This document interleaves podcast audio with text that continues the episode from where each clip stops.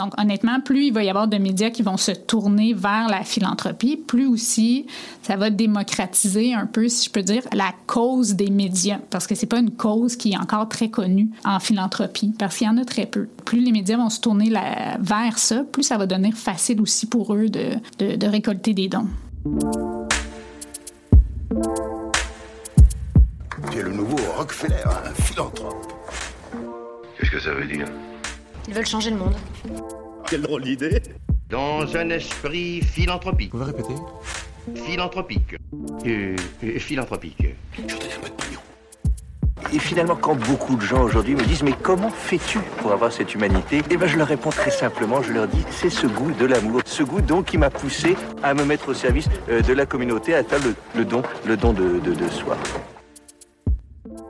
S'emparer d'un mot qui porte l'amour de l'humanité comme message, en saisir tout le sens et la complexité en toute simplicité, découvrir des hommes et des femmes qui s'engagent, écouter leurs histoires et enchanter le monde avec authenticité.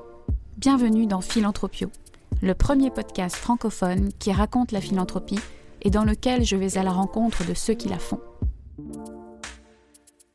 Bonjour, aujourd'hui je reçois Florence Turpot-Desroches, vice-présidente communication et philanthropie au journal La Presse. Si vous pensez que les médias et la presse sont uniquement l'apanage des manias de l'info, détrompez-vous. Il est possible de faire vivre l'actualité grâce aux dons des lecteurs. Dans ce nouvel épisode, vous allez découvrir l'histoire d'un organe de presse québécois détenu par des actionnaires qui s'est transformé en organisme à but non lucratif. Sans plus attendre, je vous propose de décrypter ce virage philanthropique en compagnie de mon invité. Bonne écoute. Bonjour Florence Turpot-Desroches. Bonjour. Merci d'avoir accepté mon invitation à parler de financement philanthropique, des organes de presse et du journalisme à but non lucratif. Alors je vais te présenter à nos auditeurs. Tu as connu une ascension euh, assez fulgurante au journal La Presse. Tu y as commencé ta carrière en 2008 comme journaliste au pupitre web, après avoir passé une année comme correspondante pigiste en Chine pour divers médias. En 2013, tu participes à la création de la section Pause qui regroupe les sujets de type magazine et au lancement de la plateforme pour tablette La Presse Plus à titre de chef d'équipe. En 2014, tu deviens directrice de la section Pause puis de la section Actualité, avant d'être nommée directrice principale de l'information. Et en 2019, tu es promue directrice principale des communications et directrice générale de la Fondation La Presse, puis vice-présidente communication et philanthropie en 2021. Tu es aujourd'hui responsable des stratégies de relations publiques, communication interne, relations avec les lecteurs et de l'image de marque de la presse. Tu chapeautes également tout le volet philanthropique qui comprend les stratégies d'acquisition, de fidélisation et de renouvellement des donateurs, des campagnes annuelles et des dons majeurs, en collaboration notamment avec les équipes de marketing et de sciences des données. Alors tout d'abord, est-ce que tu peux nous présenter la presse et son offre d'information? Donc la presse, c'est un, média qui existe depuis plus de 130 ans. Donc c'est un média qui est très établi euh, depuis très longtemps. Donc c'est un média montréalais. On est un média qui est désormais indépendant et qui évolue dans une structure à but non lucratif. On est aussi un média 100% numérique. Donc on a abandonné euh, le papier. Donc euh, notre information est publiée sur trois différentes plateformes. Donc sur le web, sur un site web, sur une application mobile et sur une application euh, tablette qui s'appelle euh, La Presse Plus. Et vous avez également des newsletters thématiques? Oui, donc on a des on a des infolettres aussi, euh, on a quelques podcasts aussi, quelques balados. Je sais que Charlène t'aime beaucoup les balados, donc on en a quelques-uns aussi. Et vous avez amorcé votre virage numérique euh, à partir de 2010 ou 2011, je crois? Oui, exactement. Donc on a amorcé un virage numérique avec le lancement de l'application pour tablette La Presse Plus en 2013, puis par la suite, on a complètement abandonné le papier pour vraiment se consacrer à 100% au numérique. Donc, on y est allé vraiment graduellement, euh, mais maintenant, donc, on n'a plus du tout de papier. Est-ce que tu peux nous dire un petit mot sur la crise de la presse payante qui a conduit euh, les médias d'information à se réinventer et à changer de modèle d'affaires? Bien, en fait, la crise dans les médias, elle n'est pas nouvelle. Hein? Ça fait très longtemps qu'on en parle. Même euh, quand j'étais à l'université, déjà, j'étudiais en journalisme, puis on parlait déjà qu'il y avait une crise dans les médias. C'est pas une crise qui est liée au lectorat. Euh, donc, on a des lecteurs. On l'a d'ailleurs vu pendant la pandémie. On n'en a jamais eu autant que pendant la pandémie. Mais c'est une crise qui est vraiment liée aux revenus. Donc, quand on a vraiment commencé à réfléchir à renouveler et à changer le modèle d'affaires, euh, c'est qu'on voyait deux tendances très lourdes qui allaient vraiment fragiliser ce modèle d'affaires-là, qui est un modèle d'affaires utilisé par beaucoup de journaux nord-américains. La, première tendance lourde, c'était la chute des revenus publicitaires. Donc, les revenus publicitaires, là, euh, je vais donner un exemple, mais en, entre 2006 et 2011, les, donc sur une période de cinq ans, les revenus publicitaires de l'ensemble de l'industrie ont chuté de 50 C'est gigantesque. Et les revenus sont allés où? Ben, ils sont allés majoritairement chez les grands joueurs du numérique, donc les fameux GAFAM dont on parle beaucoup en ce moment. C'est très d'actualité, mais donc Google et Facebook euh, qui, dans le fond, proposaient des solutions numériques qui étaient vraiment très performantes. Euh, donc, c'était la première tendance lourde. L'autre tendance, c'était le vieillissement du lectorat euh, papier.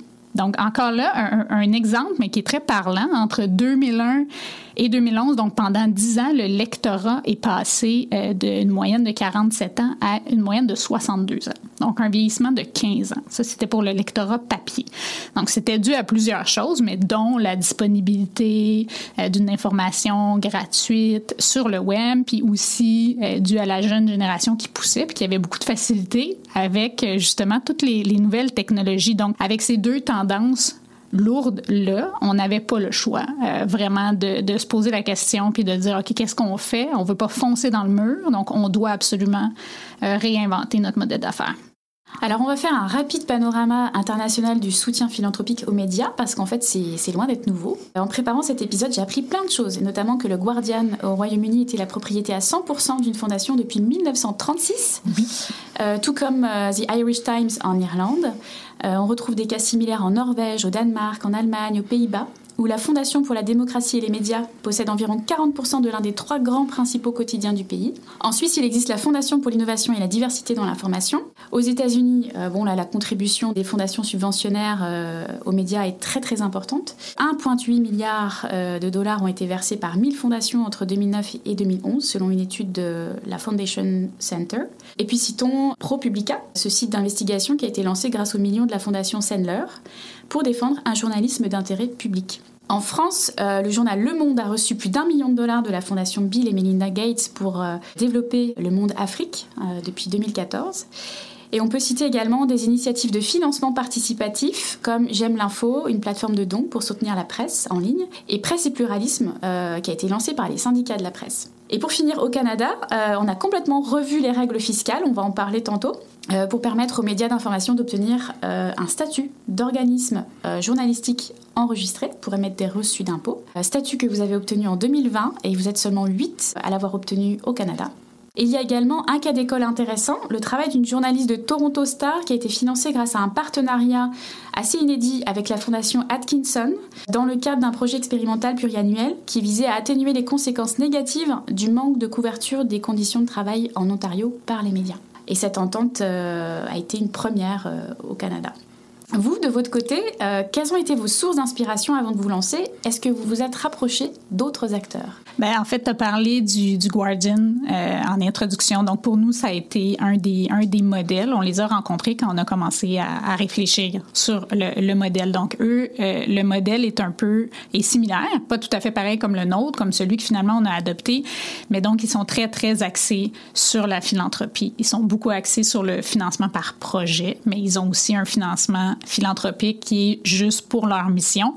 Leur contenu est gratuit donc gratuit et accessible à tous. Là où il y a une différence, c'est que euh, de leur côté, ils ont un abonnement, mais qui n'est pas lié à du contenu, mais c'est un abonnement pour avoir accès à des fonctionnalités. Donc, c'est leurs différentes sources de revenus.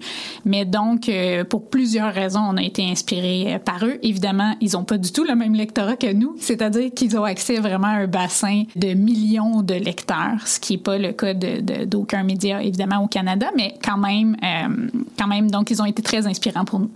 Avec quel langage es-tu la plus familière? Parce qu'on entend, entend parler de philanthrojournalisme, de journalisme à but non lucratif ou encore de journalisme d'intérêt public. Ben, en fait, j'ai goût de dire aucune de ces réponses euh, parce que ce qu'on fait, c'est du journalisme point.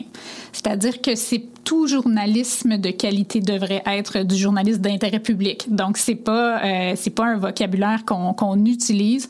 On fait pas non plus du journalisme philanthropique. La philanthropie c'est une des façons de financer euh, l'organisme et la mission, mais ça n'a pas d'impact sur le type de journalisme qu'on fait. Donc c'est vraiment on fait du journalisme point. C'est vraiment comme ça le terme qu'on utilise. Qu'est-ce que tu réponds à ceux qui avancent que la philanthropie est une menace implicite à votre indépendance éditoriale? Que c'est faux mais en fait, on a, on a vraiment un, quand je dis qu'on a 130 ans, on a un très très long historique d'indépendance envers nos annonceurs. Donc c'est le premier groupe où on pourrait, euh, les gens pourraient nous dire, vous pouvez, pourriez manquer d'indépendance envers, envers vos gros annonceurs. Donc ça fait très longtemps qu'on jongle avec euh, ce type de pression là et on applique en fait les mêmes règles éthiques qu'on applique aux annonceurs, on les applique aux donateurs. Et c'est aussi des valeurs que nos donateurs recherchent. C'est aussi pour ça qu'ils nous donnent pour notre crédibilité et pour l'énorme importance qu'on accorde à euh, notre indépendance. La presse doit évidemment éviter toute apparence de conflit d'intérêts et on s'assure euh, de veiller à ce que la salle de rédaction reste complètement indépendante et ne puisse pas être influencée par les choix éditoriaux, par les annonceurs ou par les donateurs. Donc, par exemple, que c'est des belles paroles, mais concrètement, on, fait entre autres signer à tous nos grands donateurs une déclaration d'engagement dans laquelle on leur explique euh, que c'est une valeur fondamentale pour nous et dans laquelle ils s'engagent. En fait, ils signent et ils comprennent qu'ils ne pourront jamais venir influencer euh, le contenu. On a aussi, on a dit euh, tout à l'heure, on était une OJE, donc devenir une OJE, une organisation journalistique enregistrée, ça fait en sorte qu'on a aussi l'obligation de divulguer tous les noms de nos donateurs de 5 000 et plus. Donc, ce qui n'est pas nécessairement le cas de certaines fondations qui peuvent avoir des donateurs anonymes qui donnent des énormes montants. Euh, nous, on peut pas. Donc, tout est public, tout est publié euh, sur notre site et nos grands donateurs, en toute transparence, sont divulgués, euh, sont divulgués au public. Donc, c'est une autre norme après ça, pour avoir été donc des deux côtés de la médaille, si on peut dire, pour avoir été longtemps euh, au début euh, de, ma carrière euh, dans la salle de rédaction, je peux vous dire que c'est hyper respecté par l'ensemble des employés et qu'il y a un mur de Chine entre les deux. On est aussi balisé par plusieurs choses. Donc, on est balisé par un guide de normes qui est conventionné. Donc, on a des conventions collectives. On soutient aussi et adhère au guide de déontologie de la Fédération professionnelle des journalistes du Québec et en plus de tout ça, on est aussi membre du conseil de presse. Donc, il y a beaucoup de choses qui sont mises en place pour s'assurer de, de préserver cette indépendance-là. Est-ce que tu crois que le soutien philanthropique aux médias est une solution temporaire ou une voie d'avenir? C'est une excellente question. Euh, parce que c'est, tu disais, c'est pas nouveau, mais c'est assez nouveau euh, au Canada et il y en a pas tant que ça. Il y en a pas tant que ça des gros non plus. Puis je me souviens euh, quand on a lancé notre première campagne en 2019, les gens nous regardaient avec des gros yeux et il y en a certains qui doutaient de la réaction qu'allaient avoir nos lecteurs. Et honnêtement, la réponse a été exceptionnelle. Et donc au-delà de nos attentes. Donc la première année, on a, on a réussi à récolter 3 millions de dollars. La deuxième année, 5 millions. L'an dernier, on a monté à 5,6 millions. Puis cette année, ça va très bien. Donc, on est en croissance. Et euh, je peux pas parler évidemment pour les autres médias, mais, mais pour nous, c'est un, type de financement qui est là pour rester, qui est en croissance et qui, en plus, est un type de financement qui est vecteur d'énormément de valeur parce que euh, les gens qui contribuent, c'est nos lecteurs les plus engagés. Donc, une fois qu'ils contribuent, on veut les garder en contact avec la marque. Euh, on fait des initiatives d'engagement. On veut qu'ils se sentent euh, partie prenante d'une communauté. Donc, on leur donne des contacts étroits avec les coulisses de la salle de rédaction. Qu'est-ce qu'on fait? Comment on fait les choses? Comment les journalistes travaillent? Ce qui fait en sorte qu'ils deviennent encore plus engagés. Donc, c'est, quand je dis que c'est vecteur d'énormément de valeur, c'est ça c'est vraiment à double sens. C'est excellent pour la marque, euh, la presse, et c'est excellent pour l'engagement, en plus d'être un modèle de financement. Donc, honnêtement, plus il va y avoir de médias qui vont se tourner vers la philanthropie, plus aussi ça va démocratiser un peu, si je peux dire, la cause des médias, parce que c'était pas, c'est pas une cause qui est encore très connue en philanthropie, parce qu'il y en a très peu. Donc, euh, plus les médias vont se tourner vers ça, plus ça va donner facile aussi pour eux de, de récolter des dons. Peut-être que c'est plus une voie d'avenir euh, si on regarde les choses du côté don individuel, euh, comme tu viens de l'expliquer euh, très, très justement.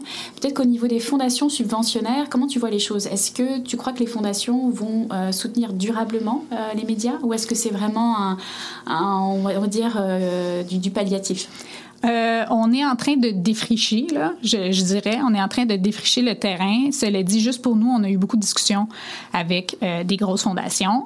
Euh, et c'est sûr que la cause des médias d'information n'est pas une cause qui est écrite dans leur convention de don parce que c'était pas une cause qui existait. Donc, il faut avoir des premières discussions pour expliquer euh, le pourquoi ou pour expliquer le pourquoi les médias d'information euh, ont un impact sur l'environnement, sur la santé mentale, sur euh, l'éducation. donc, faire vraiment de l'éducation auprès de ces très grosses fondations-là, mais qui le comprennent très bien. Donc, honnêtement, les discussions qu'on a euh, sont très optimistes. C'est sûr qu'il y a beaucoup de fondations qui financent des projets précis. On, il va falloir qu'on regarde ça aussi, voir si c'est une avenue qu'on veut emprunter ou pas.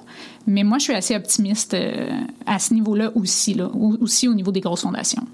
Euh, j'aimerais que tu nous parles à présent de l'implantation de la culture philanthropique à la presse, avec ses grandes étapes clés, ses succès et ses défis. Ben, je, je te dirais que c'est un changement qui est en continu. Donc, c'est pas, on peut pas dire voici c'est fait euh, et c'est terminé. Ça se fait pas en quelques mois. Ça se fait vraiment par étapes. Puis le mot qui me vient en tête pour réussir ce type de changement-là, c'est vraiment mobilisation. Euh, tout passe par ça. Faut, faut se rappeler que quand quand on, on est arrivé avec euh, la philanthropie à la presse, on venait quand même de traverser plusieurs euh, changements majeurs, plusieurs grosses étapes. Au même moment, on n'était plus tout à coup une entreprise détenue par un propriétaire privé, on était détenu par un OBNL. Donc ça, c'était c'était déjà une transformation. En plus, il fallait expliquer dans le milieu que dorénavant, on allait récolter des dons. Donc c'est très complexe, mais ce qui est excessivement positif, c'est qu'on on y arrive euh, et que au niveau de la philanthropie, il y a un enthousiasme euh, réel des journalistes de la salle de rédaction qui est euh, exceptionnel. C'est ça que j'allais te demander, si le, virage philanthropique avait été aussi bien accueilli que le virage numérique par les journalistes. Ben, tu as dit le bon mot, le virage. Ça a été deux virages. On a passé dix ans en transformation. Donc, de la gestion de changement, c'est sûr que ça amène des craintes et c'est normal.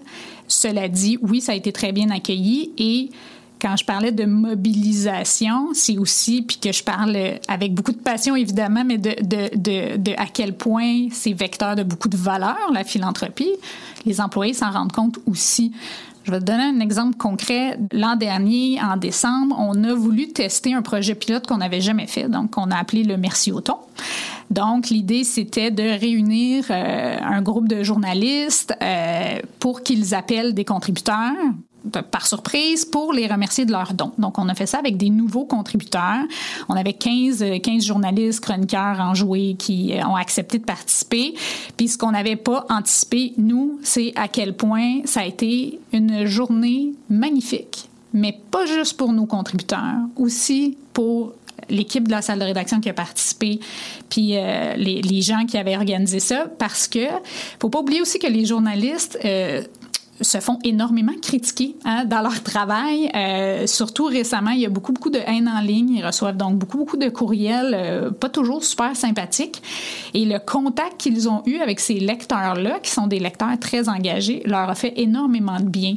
Puis ce qui est arrivé, c'est qu'on a un peu été victime de notre succès. C'est-à-dire que quand les journalistes sont, sortis du, après le Merci au ton, là, ils sont mis à dire à quel point c'était cool, puis ils sont tellement le fun, nos contributeurs, puis euh, à se raconter les anecdotes que les contributeurs leur avaient racontées. Donc, ça s'est propagé un peu dans l'entreprise. Donc là, cette année, on va être obligé de grossir le Merci Auton parce qu'on a trop d'employés qui veulent participer. Donc, quand je parlais de mobilisation, c'est ça. Donc, la, la, culture philanthropique, ça a l'air d'être un gros mot, mais dans le fond, c'est juste de mobiliser les gens autour de la cause, mais qui est aussi la marque la philanthropie, c'est beaucoup, c'est beaucoup partager sa passion puis son engagement envers la mission. Mais la mission, c'est ce que les journalistes font au quotidien.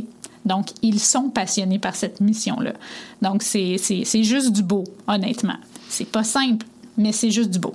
Est-ce que les journalistes sont eux-mêmes donateurs?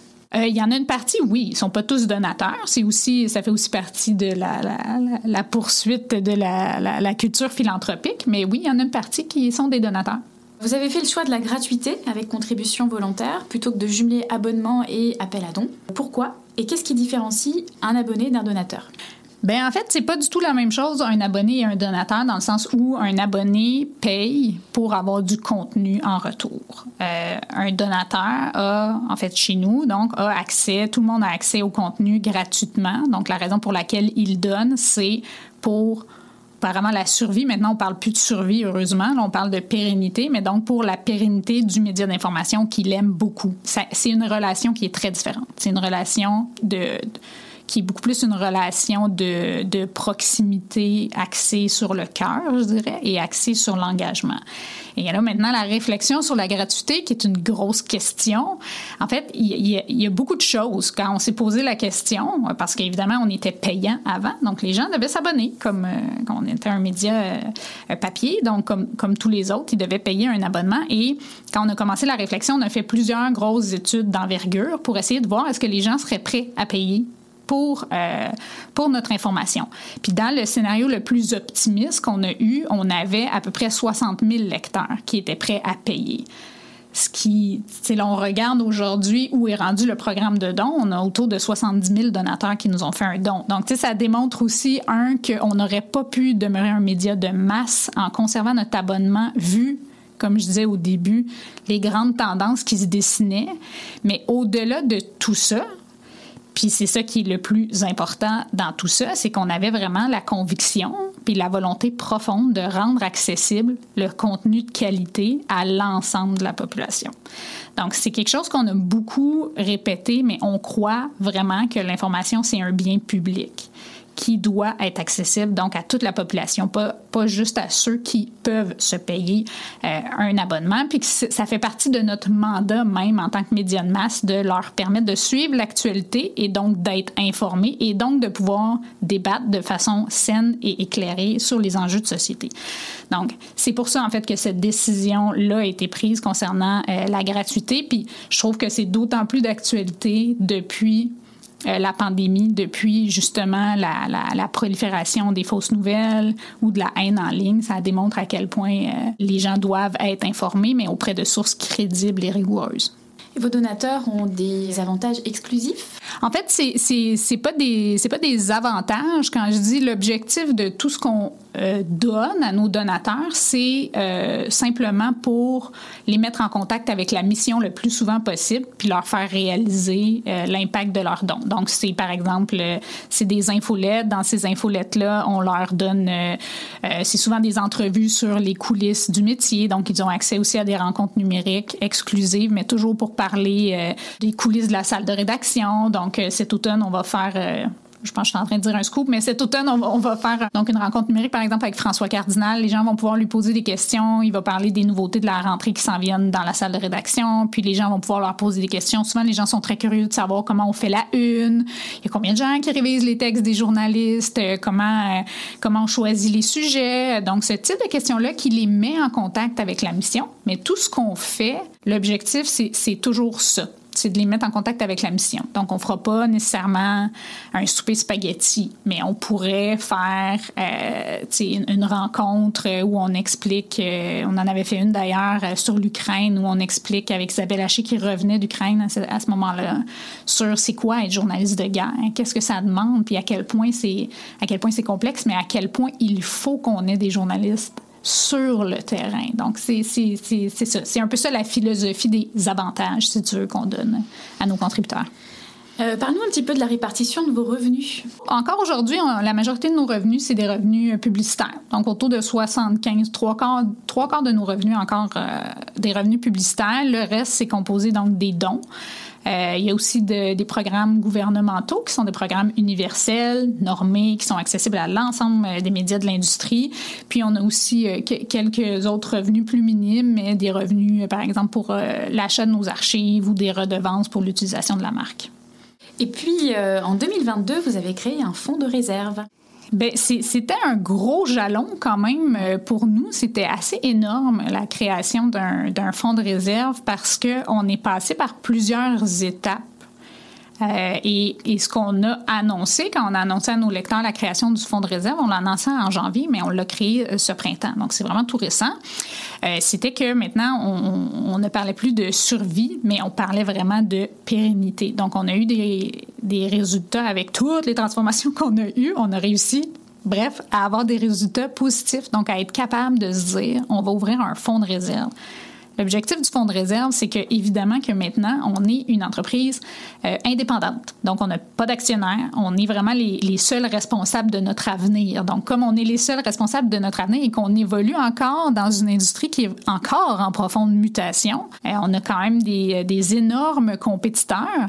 Donc, on a on doit être responsable et on doit euh, pouvoir avoir donc des sous de côté dans ce fonds de réserve là pour pouvoir pallier à une situation économique euh, difficile, par exemple, ou si on devait faire un réinvestissement majeur en technologie, on demeure un média 100% numérique et on doit donc constamment s'ajuster. Donc, on doit avoir la possibilité d'aller chercher dans un fonds de réserve euh, si jamais il arrive quelque chose. Donc, l'objectif, c'est vraiment de réussir à avoir cette sécurité-là. Donc, pour les prochaines années, ce qu'on va chercher à faire, c'est à faire croître euh, ce fonds de réserve-là pour, assurer notre pérennité, euh, la, pérennité de, l'institution. Est-ce que tu penses que l'idée de financer les médias, un peu comme euh, des chaires d'université euh, par des fonds de, dotation, est quelque chose qui pourrait être un de vos prochains objectifs? Ça pourrait, on va pas, on va pas nécessairement se pencher là-dessus. Ça pourrait être une prochaine étape. Là, l'étape qu'on s'est donnée, puis le prochain objectif, c'est vraiment de faire augmenter ce fonds de réserve-là. Après, une fois que ça, ça sera fait, on sera vraiment très heureux de se poser la question euh, qu'est-ce qu'on fait maintenant, mais on n'est pas rendu là, je te dirais. Alors tu l'as mentionné tout à l'heure, à la presse, vous considérez l'information comme un bien oui. public. Est-ce que ça sous-entend que sa production doit être définie en concertation avec les communautés? Bien, en, en, concertation, je ne sais pas, mais, mais, clairement en phase avec les communautés. Je vais donner l'exemple assez, assez concret encore, mais François Cardinal, qui est euh, éditeur adjoint de la presse depuis euh, à peu près deux ans, quand il est arrivé en poste, il a fait euh, sa première priorité, c'était le dialogue avec les lecteurs. Donc, on est un média de masse et on se doit d'être les deux pieds sur le terrain et de comprendre ce qui se passe sur le terrain et donc d'être en phase avec la communauté. Alors, tout ce qui est mis en place, beaucoup d'initiatives qui ont été mises en place depuis deux ans à la salle de rédaction, touchaient à cette notion-là de dialogue avec le lecteur. Donc, il n'y a jamais eu autant d'appels à tous. Euh, on a énormément de, de, citations qui viennent de nos lecteurs, de sujets qui viennent de nos lecteurs. Donc, on veut alimenter cette relation-là qui est énormément bénéfique pour nous en tant que média, mais qui est énormément bénéfique aussi euh, pour les lecteurs. Je vais donner juste l'exemple des, euh, des lettres d'opinion. Donc, les gens peuvent nous envoyer des lettres d'opinion. Euh, mais là, on a atteint des records du monde. L'an dernier, on en a reçu 130 000. Il y a vraiment, il y a vraiment un super-héros qui les lit toutes, les 130 000. Euh, ils ne sont, sont, pas toutes publiées, mais, mais bref. Mais oui, c'est très important là, pour nous, vraiment. Euh, quel est selon toi l'avenir du journalisme dans les prochaines décennies? C'est une grosse question. c'est une grosse question. Je disais tantôt que c'était une industrie qui est encore en profonde mutation. Euh, c'est vrai. Et, et plus ça va aller, plus la, créativité et l'innovation va devoir faire partie euh, des salles de rédaction. Donc, le métier de journaliste, avec toutes les transformations qu'on a vécues, c'est pas tellement transformé dans le sens où l'essence du journalisme, d'aller sur le terrain, récolter de l'information, vérifier, contre-vérifier, recontre-vérifier, est resté et est demeuré. Et donc, il, va demeurer. Ce, journalisme-là va demeurer. Le journaliste de terrain est, est, est toujours aussi important qu'il l'était. Il va continuer de l'être. C'est peut-être plus dans le format où, quand je parle de créativité, il va falloir vraiment réfléchir à comment ce, ce même journalisme de qualité-là se décline. Parce que les, ce qui change beaucoup, c'est les habitudes de consommation. Donc, les gens consomment des médias d'information, mais pas nécessairement de la même façon. Donc, d'être vraiment à l'affût de tous ces changements-là pour s'y adapter, ça va être ça le gros défi, je pense. Est-ce que tu connais Spark News? Non. C'est une entreprise Bicorp qui a pour mission de faire rayonner le journalisme de solutions à travers le monde. Et donc elle accompagne des médias à l'international sur le, le, sujet. Et sur son site, on peut lire Les médias du futur seront ceux qui nous pousseront aussi à construire le monde de demain et non juste à désespérer du présent. Mm -hmm. Tu es d'accord avec ça? Euh, tout à fait. Le journaliste de solution, c'est un des plus beaux journalismes euh, au monde. Euh, C'est-à-dire que euh, il y, a une, il y a une partie de la responsabilité des médias d'information qui est évidemment d'informer les gens sur ce qui se passe, mais aussi d'aller voir ailleurs euh, comment on peut s'inspirer de ce qui se fait ailleurs pour justement trouver des solutions. Euh, mais oui, le journalisme immersif souvent amène à du journalisme de solution, le journalisme de terrain amène à du journalisme de solution, mais euh, oui, absolument, très intéressant. Est-ce que tu dirais que le fait de ne plus appartenir à une entreprise et donc à des actionnaires vous a permis un plus grand dynamisme dans votre architecture numérique, une plus grande créativité pour toujours euh, plus satisfaire vos lecteurs euh, Non. La, raison pour laquelle je dis non, c'est que honnêtement, ça n'a pas changé grand-chose pour les journalistes. C'est-à-dire qu'il euh, n'y avait pas d'ingérence des propriétaires avant, il n'y a pas plus d'ingérence des donateurs euh, avant. Le métier n'a pas changé. Ça n'a pas fait une grosse différence dans la vie de la salle de rédaction, le fait euh, qu'on devienne une. qu'on évolue dans une structure à but non lucratif. Il y a, il y a une il y a eu une différence au niveau de la gestion des revenus, au niveau euh, du type de pression, peut-être de la haute direction pour justement s'assurer que maintenant on est indépendant, donc on doit euh, faire preuve de prudence, on doit gérer les revenus aussi différemment. Donc il y a eu un changement à ce niveau-là, mais pas pas au niveau de notre vélocité ou au niveau de la créativité de la salle, euh, non. Interlude balado. Oui. de plus en plus de médias investissent dans le balado ou le podcast. Et la presse a sauté le pas, euh, avec notamment Sortie de zone sur l'actualité du hockey. Chaplot sans dessin sur la, le caricaturiste Serge Chaplot collaborateur euh, de, de, la presse, ou encore Plus vite, plus haut, plus mort, un polar composé comme un cadavre exquis par des journalistes de la presse, un projet assez original. euh, quelles sont vos ambitions avec ce format? Euh, ben, en fait, on, est vraiment à l'étude du format. Je pense que tous les médias font des tests en ce moment pour voir est-ce qu'il y a un potentiel ou non. Pour le moment, on, l'étudie. Euh, si on le fait, on veut le faire bien, évidemment. On veut le faire euh, avec la même rigueur que tout le reste. Mais donc, pour l'instant, il n'y a pas, y a, pas d'annonce à faire. On, on, le regarde comme, comme d'autres types de formats. Quelles sont les prochaines étapes de votre développement philanthropique? Il y en a plein. Il y en a plein. On a, on a beaucoup, euh, beaucoup de projets. On a vu, je dirais que la première année, on était en observation. On a vu qu'il y avait du potentiel. Les deux autres années, on a été en développement et on est encore en développement. Donc, les prochaines années vont être des années où on va vouloir pousser ce programme philanthropique-là euh, beaucoup plus loin.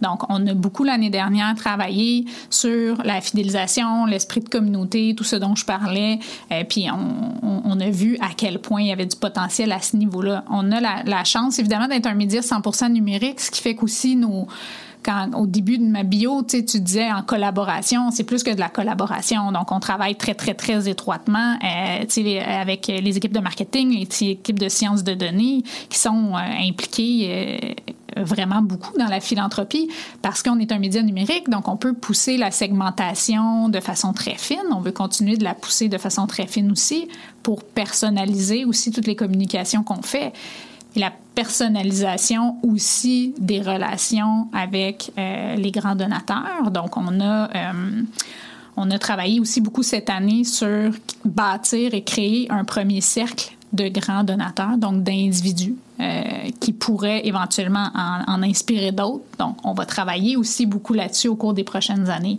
Mais on est encore au début. Hein, c'est tout jeune, c'est pas, euh, c'est encore tout jeune, donc tout est encore à bâtir. C'est pas les idées qui manquent, honnêtement. Le, potentiel il est très grand, mais il aussi, il est aussi magnifique et très mobilisant, je dirais. C'est drôle parce que j'ai l'impression que, étant donné votre ADN numérique, vous avez été d'office à une organisation euh, data-driven et que là, vous vous retrouvez un petit peu à adopter des codes un peu plus traditionnels de la philanthropie. Tu me parles de cercle de donateurs, de tes euh, lecteurs donateurs les plus âgés qui, euh, qui, réclament presque du public-postage, qui, qui veulent leur, leur petit reçu d'impôt papier, etc. Donc, c'est marrant cette inversion par rapport à la tendance de fond qui est présente dans le, reste des, organisations? Bien, en fait, c'est qu'on on est à, on, comment je dirais ça? On peut pas faire de la philanthropie comme une fondation traditionnelle. C'est parce que c'est très différent, parce que parce que nos, nos donateurs c'est nos lecteurs, parce que notre cause c'est notre marque, parce qu'on est 100% numérique. Donc, on fait de la philanthropie différemment, mais bien sûr qu'on on, s'inspire aussi de ce que les autres font. Donc, de voir, de se dire, ben, des grands donateurs, on en avait peut-être cinq ou sept. On se disait, OK, euh, comment on peut faire pour aller en chercher davantage? Donc, c'est sûr qu'on s'inspire, on rencontre beaucoup de gens qui travaillent dans d'autres fondations pour essayer de voir est-ce que ces tactiques-là peuvent s'importer à la presse ou pas. Euh, mais ça reste que c'est quand même très, très, très, très, très, très différent euh, de ce qui se fait ailleurs. Mais oui, on s'inspire de. Puis honnêtement, le milieu de la philanthropie, c'est aussi un milieu très généreux. Une chance. une chance.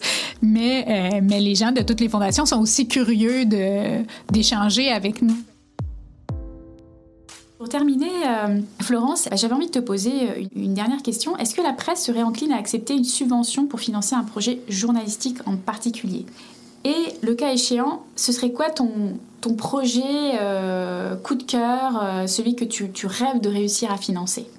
Il y en a plein, mais euh, il, y en a plein parce que on, est des grands passionnés sur le financement par projet. On s'est vraiment posé la question parce que entre autres, The Guardian, c'est une des choses qui fonctionne très très bien. Euh, je pense si je me trompe pas aussi, le Devoir a eu un don majeur pour financer le journalisme à l'international. Donc il y en a qui le font. On s'était gardé une petite gêne au début, l'objectif étant de lancer tout ça, de voir comment ça allait, de développer le, le volet volet euh, financement de la mission, puis de voir après c'est quoi l'autre pierre qu'on ajoute. Un peu ça. Euh, donc, on est en exploration en ce moment pour le financement par projet. C'est quand même euh, un peu touché dans le sens où, de toute façon, peu importe ce qu'on fait, l'idée du projet va toujours émaner de la salle de rédaction. Donc ça, c'est hyper important. C'est pas la philanthropie qui va dire ouais, j'aurais un donateur qui serait intéressé à financer tel truc, ça te tente-tu de Donc ça, c'est non. Donc ça, c'est sûr qu'on le fera pas. Maintenant, on ne veut pas non plus que donc les donateurs s'ingèrent dans le contenu. Donc parce qu'on a cette crainte là, on on va être très prudent avant de lancer un premier projet de financement par projet. Cela dit, on est en train de regarder ça pourrait être quoi euh, qui pourrait fonctionner. Ce serait quoi les gros fantasmes de la salle de rédaction? Euh, on, en a beaucoup. On est en train de... Je vais donner un exemple, mais on a des... Par le passé, on avait un gros programme de stage à la presse, donc qui contribuait vraiment à créer, la, à former la relève journalistique avec euh, toutes les années de transformation. Ce stage-là avait été abandonné. C'était quand même assez coûteux. On a commencé à le relancer, mais vraiment à petite dose, donc avec quelques stagiaires qui viennent l'été. Eux, de leur côté, ils ont vraiment un, gros fantasme de se dire waouh et si on était capable d'avoir des stages à l'année avec des mentors euh, parce qu'évidemment on les rémunérer les stagiaires donc vraiment un programme de formation avoir un impact sur la relève journalistique notoire ce serait génial c'est le genre c'est le type de projet pilote qu'on pourrait regarder euh, puis qui serait quand même assez, qui serait correct, qui ne nous placerait pas dans une situation d'apparence de conflit d'intérêt. Ben, merci beaucoup Florence. Est-ce que tu voudrais euh, conclure par un petit mot de la fin, lancer un appel aux auditeurs ou euh?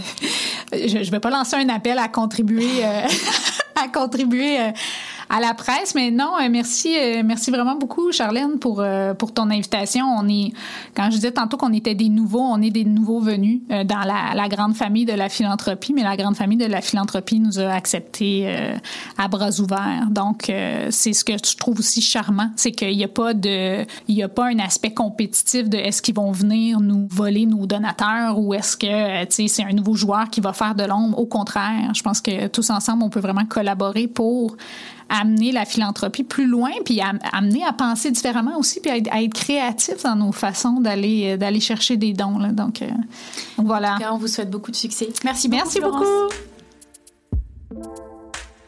Merci beaucoup d'avoir écouté Philanthropio. Vous avez aimé l'émission? Dites-le moi avec 5 étoiles et des commentaires sur l'application Apple Podcast. Vous pouvez retrouver également tous les épisodes sur philanthropio.com. Si vous souhaitez réagir, écrivez-moi à charlène at philanthropio.com.